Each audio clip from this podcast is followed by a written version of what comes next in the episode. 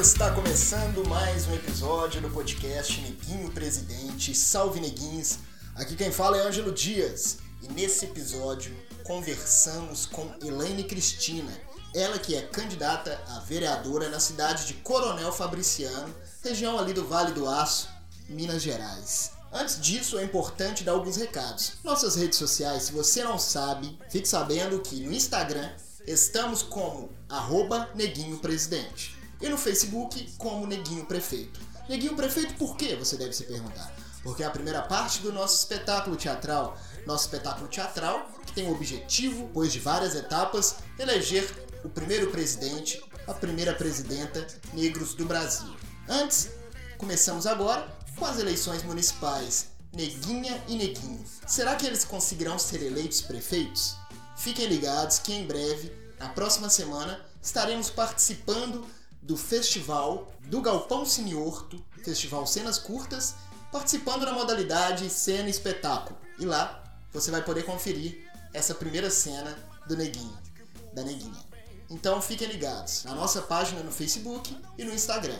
Estamos também no Apoia-se, apoia.se barra Neguinho Presidente. Você pode colaborar com os nossos projetos, podcast e espetáculo teatral. apoia.se barra Neguinho Presidente, a partir de 5 reais. Se você não tem os 5 reais, você pode falar bem ou mal da gente para um amigo ou um inimigo. Se você tem inimigo, óbvio. Então, fale da gente se você não pode contribuir com 5 reais, a partir de 5 reais. apoia.se barra Neguinho Presidente.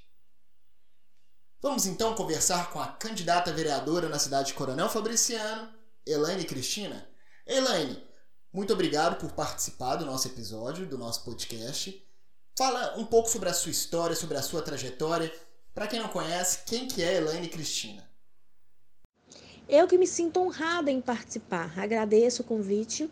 Então, eu sou Elaine Cristina, tenho 36 anos, sou casada, tenho dois filhos, sou assistente social há 10 anos, sou efetivo no município, tenho gestão de políticas públicas pela Faculdade de Ouro Preto. Né, trabalho na Guarda Mirim, uma entidade que me ajudou a me formar, que me ajudou a moldar a profissional que eu sou há 20 anos é, atuo também nos conselhos, eu gosto muito de participar desses conselhos. Então, assim, eu gosto de estar atuante na comunidade. Eu vim de uma família muito humilde, né? Muito humilde mesmo. Eu sou uma, sou a primeira que tem um curso superior, incentivo muito aos meus irmãos, as minhas famílias, os meus primos a estudar, porque eu acredito que o único lugar que no, o saber ele não ocupa lugar, né? E a gente só consegue superar as nossas, as nossas fraquezas, nossas fragilidades através do estudo, né? E aí que a gente consegue avançar. É, trabalho, milito na política da criança e adolescente, uma política que eu acredito que ela é de suma importância, porque ela é uma política de transformação. Né? E eu, eu sempre dediquei a minha vida profissional é, fazendo a diferença na comunidade, fazendo a diferença ali onde que eu atuo. Já trabalhei no CRAS, né? Trabalhei no CRAS ah, com atendimento das famílias durante um bom tempo. Trabalhei com Pro Jovem Adolescente na, comunidade do Serra Azul, no Morado do Vale. Eu tive o privilégio de, de coordenar a cozinha comunitária aqui no início da gestão do Dr. Marcos, né? Então, para mim, foi uma coisa muito, muito bacana me aproximar de uma nova política que é a segurança alimentar e nutricional. Então, isso para mim foi o único tive o privilégio de batalhar pela construção do banco de alimentos, que eu acredito que é um dos melhores equipamentos já já estabelecidos em Coronel Fabriciano, porque a fome não espera, né? E a fome nutricional também é muito, muito grave. E é, também trabalho, trabalhei na coordenação do CRAS. Então, assim, eu, eu, eu vejo que profissionalmente eu tenho, crescer, eu tenho um processo de crescimento de aprendizagem, né? É, então, assim, essa é um pouquinho de Elaine Cristina.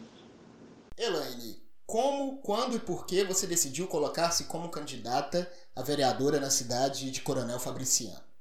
Então, eu trabalho há muitos anos, né? Na Guarda Mirim, especialmente, eu trabalho há 20 anos. E no município há 10. É, e sempre eu, eu sou uma, uma pessoa que, que não me calo diante das, das, das diversidades ou das, das outras questões. Eu sempre reclamo, busco muito, né? E o que, que acontece? Essa decisão de, de de sair candidata a vereadora foi uma decisão muito nova na minha vida. Né? É, eu fui convidada pela gestão do Dr. Marcos, pelo Dr. Marcos mesmo, para poder fazer parte da chapa em abril desse ano. E a, até então eu não tinha aceitado, né? Não tinha aceitado porque é, eu achava assim que não. Talvez assim, que eu já fazia muito da forma que eu fazia. E aí me, me, me filiei ao PSDB, né? É o partido. É um partido muito bacana que eu tenho aprendido muito, que ele investe muito na questão da política para a mulher. Só que, é, então não tinha me decidido. Em julho, eu fui, era o último momento para filiação, eu fui convocada e me falaram que eu reclamo demais, né? Que eu reclamo demais diante das coisas que estão postas. E eu sempre reclamei muito da Câmara de Vereadores, que a nossa Câmara de Vereadores, infelizmente, é uma Câmara muito fraca. São pessoas é, que, infelizmente, alguns deles, não são todos, que a gente tem excelentes vereadores, não são comprometidos com a população em si. E me falaram que eu estava me acovardando, porque na hora de eu reclamar, eu reclamava, mas na hora de fazer a diferença, eu não fazia.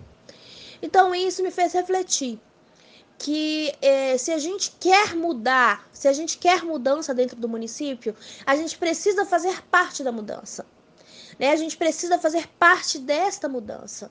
E, e isso me fez, me incomodou. Então eu aceitei o desafio. E para mim, até um certo ponto, foi interessante, porque ser candidata a vereadora não é uma coisa que eu estava almejando há muito tempo né? Não estava galgando isso, não estava fazendo as minhas ações pensando nisso. Me decidi de última hora, de entendendo que eu posso fazer a diferença, que eu tenho competência para poder contribuir com, com o município de Coronel Fabriciano. Tem muitas, é, a gente vive ainda em comunidades muito carentes, então assim esse desejo de fazer a diferença e tem tantas coisas bacanas que podem fazer para a gente melhorar a qualidade de vida, para garantir o direito das pessoas. Então, assim, eu decidi de dizer que eu posso ser agente de mudança, eu posso contribuir para a mudança do cenário da minha cidade. Não adianta nada eu ficar só na, na no reclamar, no, no brigar, mas eu acho que tava, eu tive que tomar uma postura de partir para o outro lado, partir para o lado da construção da política, porque no legislativo é isso, a gente vai construir as questões das políticas.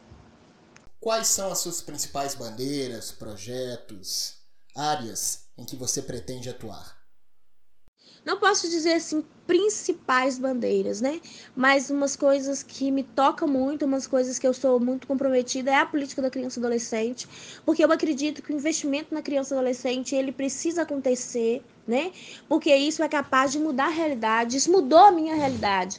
Porque eu não sei se eu não tivesse é, uma entidade que me acolhesse, talvez eu não seria a profissional que sou hoje e a pessoa que sou hoje.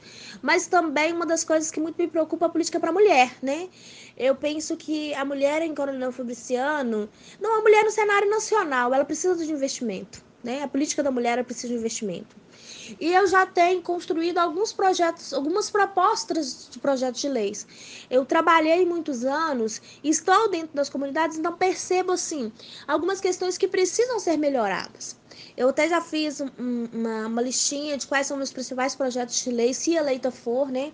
Uma delas é sobre a questão da transparência na política, que é uma coisa que precisa, é uma coisa que é importante, né? Eu creio que é muito importante. Então, assim, é, então, uma das minhas propostas é trabalhar na saúde, é trabalhar a questão da fila da transparência, né? De é, as unidades de saúde serão informatizadas a pouco, a, daqui até dezembro.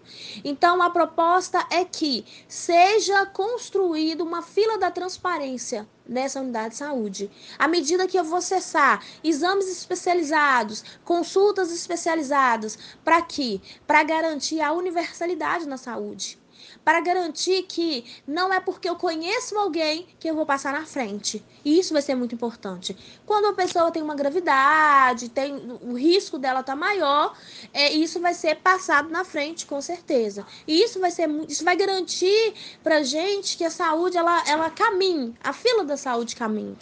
Uma das minhas propostas também é a construção dessa mesma fila da transparência na educação. A gente percebe que infelizmente hoje o município ele não tem condições de absorver todas as crianças de 0 a 3 anos que têm direito à creche. Então, diante disso, qual é a minha proposta? De fazer essa fila dessa transparência de acordo, porque a, o próprio município já tem uma lei que estabelece os critérios, mas depois desses critérios colocar a classificação das famílias para a inclusão das crianças na creche. Uma das outras propostas minhas também para a educação é o seguinte: Hoje, as creches municipais, elas funcionam de 7 da manhã até as 5 horas, né? Assim, hoje, fora a pandemia, né? Depois que a gente retomar a, o nosso, a, nossa, a nossa vida normal. Então, o funcionamento da creche é de 7 às 17. Mas isso é uma questão que o governo do Dr. Marcos entendeu que é importante, né? Porque é, as antigamente, nos governos passados, as creches terminavam quatro e meia, três horas. E isso traz uma insegurança muito grande para as famílias e principalmente para as mães trabalhadoras. Então, sendo uma lei municipal que o horário de funcionamento das creches é de 7 às 17, isso vai garantir que a mãe tenha segurança né? Segurança, consiga trabalhar, consiga organizar que às vezes uma criança mais velha pode pegar, um filho mais velho pode pegar o outro na escola, né? Ela pode sair do trabalho e poder ir, né? Pegar seu filho. E isso tem que ser garantido não como política partidária, mas como lei, que independente do governo que ficar, isso vai ficar já estabelecido. Uma das minhas propostas, eu penso assim, que o vereador, além de propor projetos de lei, ele também propõe é, fazer gestão junto ao município porque ele é uma voz de uma comunidade. E uma das coisas que muito me incomoda é a gente tem aqui a toda essa região, São Domingos, Padre Rocha, é, Recanto Verde, a gente tem muitas famílias que vivenciam uma situação de insegurança, de vulnerabilidade, muitas famílias pobres mesmo. E a, a família não são aqui não tem como, não tem escola para assistir do primeiro ao quinto ano. E isso tem um impacto social muito negativo por quê? As escolas municipais hoje, elas são referências. As escolas municipais têm merenda de qualidade, uniforme de qualidade, tem um acolhimento diferente. As nossas crianças saem daqui e vão para as escolas estaduais, que são escolas muito, muito boas também. São escolas muito, muito boas. Então, assim, a minha, o meu, a minha questão é de fazer gestão junto à Secretaria de Educação, junto à Prefeitura, para que venha garantir o acolhimento dessas crianças e fazer um transporte para levar essas crianças para as escolas, porque eu sei que hoje é quase que impossível a construção de novas escolas, e isso vai trazer um rebatimento social muito, muito, muito grande para para para a comunidade, para essas comunidades, para essas crianças. É, na política de assistência, eu me comprometo em fazer, é, defender o orçamento da assistência. Né? O tripé da Seguridade Social está ali: é, saúde, previdência e assistência. E as políticas básicas é saúde, é, educação e assistência social. Só que a educação e a, e a saúde já tem orçamento. Então, assim, me comprometo na Câmara fazer a defesa do orçamento da assistência, porque a assistência ela precisa de recurso, porque é uma política que investe no social e o resultado é muito bacana. Então, me comprometo com relação a isso com relação à política da mulher, me comprometo também ao fortalecimento da construção de espaços para debate, para o fortalecimento da mulher, uma, um espaço onde a mulher possa se sentir acolhida. Porque tem muitas mulheres na nossa cidade que vivem algum tipo de violência e não tem aonde falar, não tem aonde se, se restaurar as suas forças, né? Então, isso seria muito interessante, né? Ter um espaço onde que a gente possa fomentar também a economia, onde que a gente possa fomentar também a o empreendedorismo, né? Tudo isso é uma questão assim, muito importante. É, também, uma, uma, política que eu sou apaixonada é a política de segurança alimentar e nutricional. Eu quero muito, é, se eleita for, fazer um projeto de lei para quê? O banco de alimentos hoje foi uma questão assim que eu trabalhei muito na gestão, na construção e na elaboração de todas as propostas. Então, eu queria muito fazer, é, trazer a, a, criação de um projeto de lei para, para a implementação de um selo social. Que venha trazer um status de empresa social, aquela empresa que faz a doação e a destinação para o banco de alimentos, de alimentos que não estão próprios para a venda, mas estão próprios para o consumo. E isso vai ser de suma importância, né? Porque a gente vai conseguir atender muito mais famílias. Hoje se atende 200 famílias, mas com mais parceiros, a gente pode atender 500 famílias. Então, isso vai ser de um impacto social muito grande para o nosso município. Outra coisa também é fazer um projeto de lei para que possa fortalecer as hortas periurbanas no nosso município. Né, para o incentivo da economia, economia familiar, agricultura familiar, para também a questão assim, do, da saúde, né, do consumo de, de hortaliças de qualidade. Então, assim, e isso é muito interessante, se a gente tiver um processo, um, um projeto de lei que vai garantir a ocupação de espaços públicos ociosos, a, garantia do fornecimento de água para essas hortas e o, a garantia de uma assessoria para o plantio, que isso o município já tem através da EMATE, isso vai ser espetacular. Uma das questões também, eu, eu penso, é de fazer gestão junto ao município assim, eu estou muito feliz com a construção das praças que têm sido feitas, né? Só que muitos locais ainda não foram construídos. É, a gente precisa, esse todo, todo mundo, acho que principalmente a comunidade mais vulnerável, ela precisa, a comunidade mais carente, ela precisa de também ter acesso ao esporte, à cultura e ao lazer.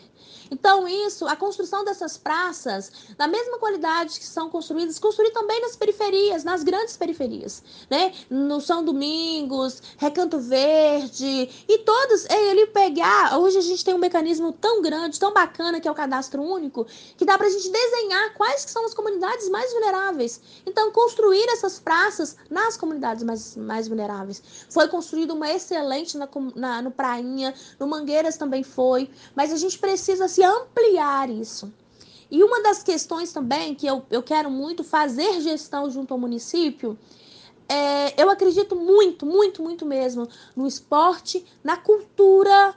Essas duas bandeiras elas são capazes de mudar o cenário social de toda criança do adolescente. E Fabriciano hoje, ela não tem investimento nisso, investimento muito pequeno, sabe? Fomento de campeonatos, de campeonatos de crianças de futebol, entre escolas, de fortalecimento disso, o campeonatos de basquete, campeonatos de dança. Isso é eu achei, achei muito bacana que tinha um movimento A Rua Declama, né? Em Timóteo, isso, esse movimento é muito forte. Então, se trazer, fazer o fomento desses movimentos culturais. Porque a cultura ela é capaz de incluir, a cultura, a cultura, o esporte é capaz de promover. Então, assim, essas são as minhas, as minhas bandeiras que eu vou batalhar.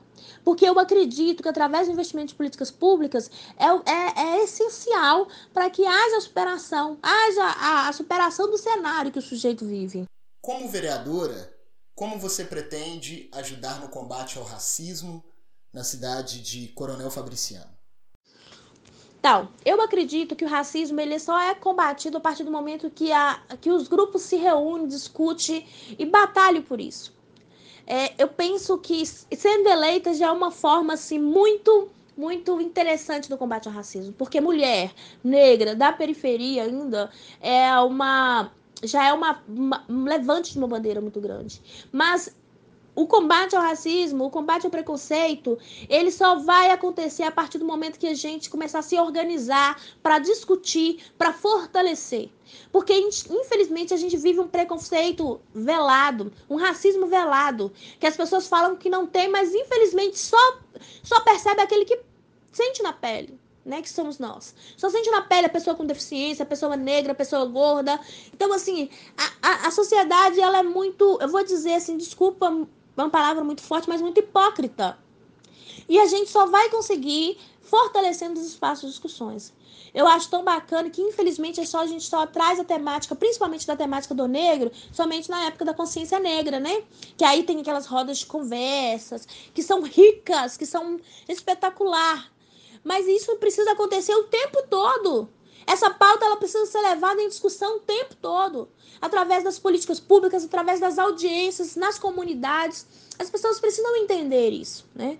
E é uma coisa que me preocupa, eu, eu, uma coisa que eu tenho uma preocupação muito grande, porque eu não quero que os meus filhos passem por aquilo que eu já passei. né? A gente precisa batalhar por uma comunidade mais justa, por uma cidade mais justa. E isso é muito importante. Então, eu acredito que o fortalecimento dos espaços de discussões já é um avanço muito grande. Agora, para finalizar, mande o seu recado para os seus eleitores e finalize com o nome e número na urna.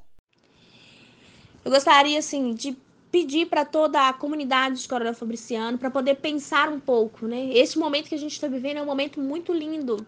Esse momento é um momento único que a gente vai ter privilégio somente daqui quatro anos. É o momento onde que a gente escolhe os nossos representantes, o nosso prefeito, né?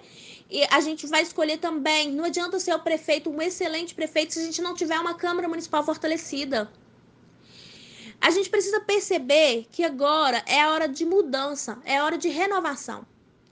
E escolher de forma muito séria, porque a gente tem 322 candidatos, muito candidato. E eu falo para você, tem muito candidato bom, tem muito candidato bom. E mas a gente precisa prestar muito atenção de colocar quem de fato vai saber nos representar. Porque o papel do vereador é elaborar projetos de leis para nossa qualidade de vida, para a superação das nossas vulnerabilidades. O papel do vereador é fiscalizar o executivo, para que não haja desvio de verba, para que não haja é, fiscalizar de que forma que está sendo conduzida a gestão do município. E o papel do vereador é ser a nossa voz o vereador ele precisa ter a sensibilidade de conhecer quais são os gargalos, quais são os, os maiores, as maiores dificuldades das nossas comunidades e levar até o executivo. Porque é ele que executa a obra. Então a gente precisa pensar e avaliar.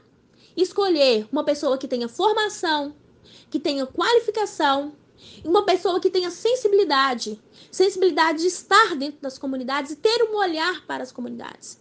E isso é uma coisa que é muito importante. A gente saber escolher. Porque senão a gente vai estar fadado ao fracasso. Nós estaremos fadados ao fracasso.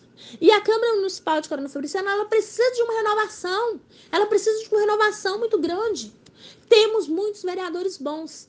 Mas a gente tem muito vereador que não cumpre o seu papel. Tem muito vereador que não cumpre o seu papel. Então, assim, eu, eu peço a todos vocês, no dia 15 de novembro, pensem com qualidade o que vocês, que, que vocês querem lá. E puxando sardinha para mim, eu acho que eu tenho todas essas qualidades para poder atender. Né? Apesar de não ter sido uma, um desejo que eu venho carregando há muito tempo, né, de ser uma vereadora, mas é uma coisa que eu sempre carreguei comigo de fazer a diferença. E sempre batalhei pela garantia dos direitos, porque o assistente social ele trabalha no viés da garantia do direito. Então a gente tem que superar isso, parar de tratar o legislativo como favor, como uma caridade, não é. O legislativo é um local onde são garantidos os nossos direitos, onde começa a elaboração dos nossos direitos. Então, assim, eu particularmente me sinto preparada para representar a comunidade de Coronel Fabriciano. Eu me sinto preparada para batalhar pelas crianças e adolescentes do nosso município. Eu me sinto preparada para batalhar pelas mulheres do nosso município. Eu me sinto preparada para batalhar por questões que venham aí surgir no decorrer do tempo, né? Então, assim, é, eu penso essa sensibilidade.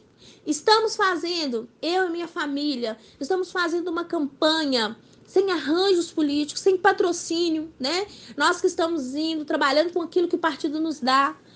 Então, assim, isso é muito importante porque o único compromisso que eu estou fazendo é com as pessoas que se comprometem em votar em mim. Então, assim, é o único comprometimento que eu vou ter e representar as pessoas que me escolherem para ser a sua vereadora. Então, assim, no dia 15 de novembro, é só ir para prefeito, eu acredito que o prefeito municipal, ele, o doutor Marcos Vinícius e o Sadi Lucas têm feito um excelente trabalho, né? O Sadi Lucas veio, veio, agregar agora na chapa, mas o doutor Marcos está fazendo um excelente trabalho junto com toda a sua equipe. E eu me sinto preparada para representar você. No dia 15 de novembro, é só Elaine Cristina, 455555 até travar, que aí a gente vai poder trazer uma renovação para a Câmara Municipal de Coronel Fabriciano. E vai conseguir trazer mais direitos para a população de Coronel Fabriciano. Muito obrigado, mais uma vez, Agradeço pela participação no podcast Neguinho Presidente e no dia 15 de novembro vamos acompanhar as apurações, estaremos aqui na torcida. Se cuida, sei que nessa época é muita correria, né? Os candidatos, muita correria, campanha, mas tem que se cuidar, né? Porque tem que tomar cuidado para a imunidade não abaixar. Né? Ainda faltam 24 dias, pouco mais de 20 dias para a eleição. É importante seguir forte e firme, é importante se hidratar e tomar todo cuidado. Finalizando então mais um episódio do podcast Neguinho Presidente. Queria lembrar vocês que vocês encontram o podcast Neguinho Presidente na podosfera antifascista.com.br. Lá também tem vários outros podcasts antifascistas. podosferaantifascista.com.br. A apresentação e a edição foi de Ângelo Dias. Neguinho Presidente, vai à luta, sabe o quanto custa e onde quer chegar. Até o próximo episódio de Candidaturas Negras Eleições 2020, o seu horário pretoral gratuito. Baby.